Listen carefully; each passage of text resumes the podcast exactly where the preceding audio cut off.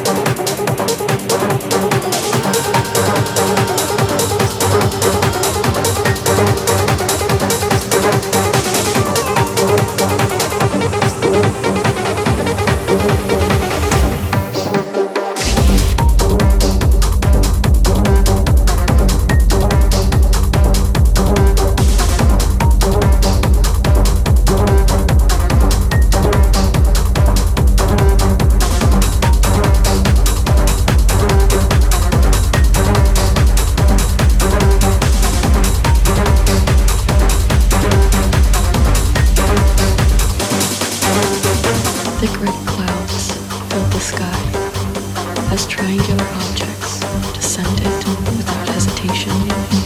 We had no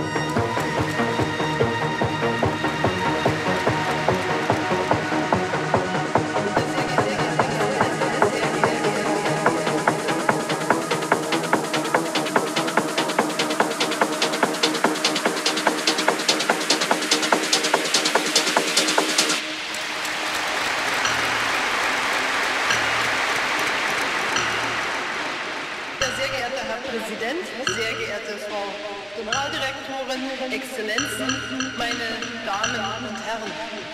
Es gibt eine alte Weisheit aus vorchristlicher Zeit, die sagt, bevor du redest, unterrichte dich, bevor du krank wirst, sorge für Gesundheit.